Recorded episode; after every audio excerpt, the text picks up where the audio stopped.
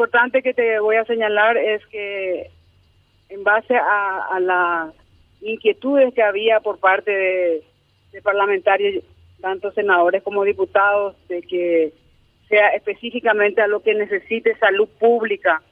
Eh, ayer hubo la participación del viceministro, el doctor Martínez, dando las explicaciones de que como no está vigente la ley que quedó, estuvo hasta, derogó, hasta estuvo hasta vigente hasta el 30 de, 31 de diciembre, no se pueden adquirir las vacunas y tampoco dar cobertura al Fondo Nacional de de que cubre los gastos de los pacientes hospitalizados por COVID. Entonces, eh, la, necesidad de eso, eh, presentamos un nuevo proyecto hoy, específicamente sobre estos dos puntos, y eh, ahí se aprobó el orden del día, y mañana tenemos esta sesión de, diputados, de senadores.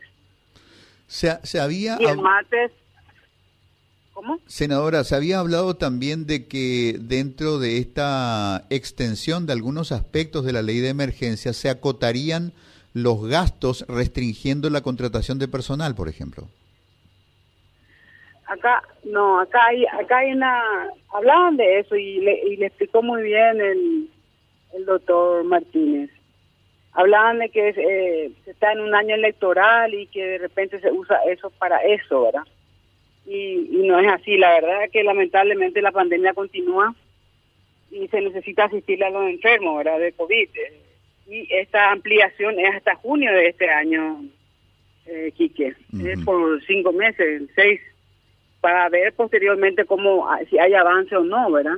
Entonces, ese tema de, de, usar el tema electoral me parece que para mí es fuera de contexto por el hecho de la necesidad real que tienen estas instituciones eh, de, tener, de contar con personal, porque decía como lamentablemente eh, eh, nuevos contagios, brotes de contagio con mucha fuerza, decían que las primeras, las primeras semanas de diciembre subió mucho los contagios, de 600 a 3000, la primera semana de, enero llegó a 7000, también subieron los números de pacientes hospitalizados tanto en la sala común como en, en la unidad de terapia intensiva y de los fallecidos de, de cinco, de cuatro o cinco personas llegaban a 11 personas lamentablemente por, por día, ¿verdad?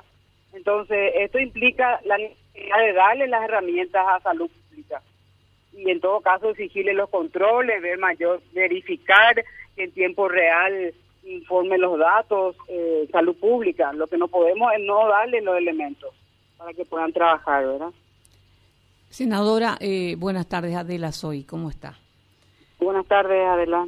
Eh, bueno, principalmente por el tema de la emergencia, esta ley de extensión. También esta mañana la ministra de Trabajo había dicho que estarían dirigiéndose al Congreso Nacional pidiendo ese apoyo de incremento o de extensión para que los empleados que queden este, con problemas de, ¿cómo se le llama? Eh, suspensión, ¿no? Laboral. Claro, O estén con aislamientos preventivos. Eh, o, esa, eso que se le afecta ahora con el tema del COVID, puedan tener un respaldo económico como se venía haciendo en esta primera etapa que se dio con el COVID. ¿Esto no le va a alcanzar a ellos también con esta ampliación?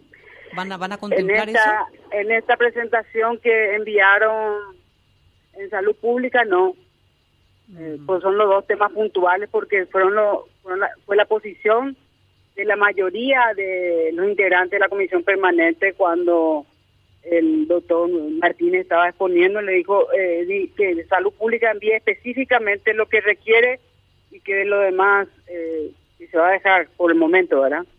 Entonces, en caso que ella envíe, no sé, vamos a tratar en su momento, pero lo que sí mañana vamos a debatir es estos este proyecto de ley, porque realmente es, alarmante eh, el nuevo brote que, que hay de del COVID, el tema de la nueva cepa que es el Omicron, ¿verdad? Y, hay una gripe fuerte, decía que, que, a nivel mundial está golpeando. Claro.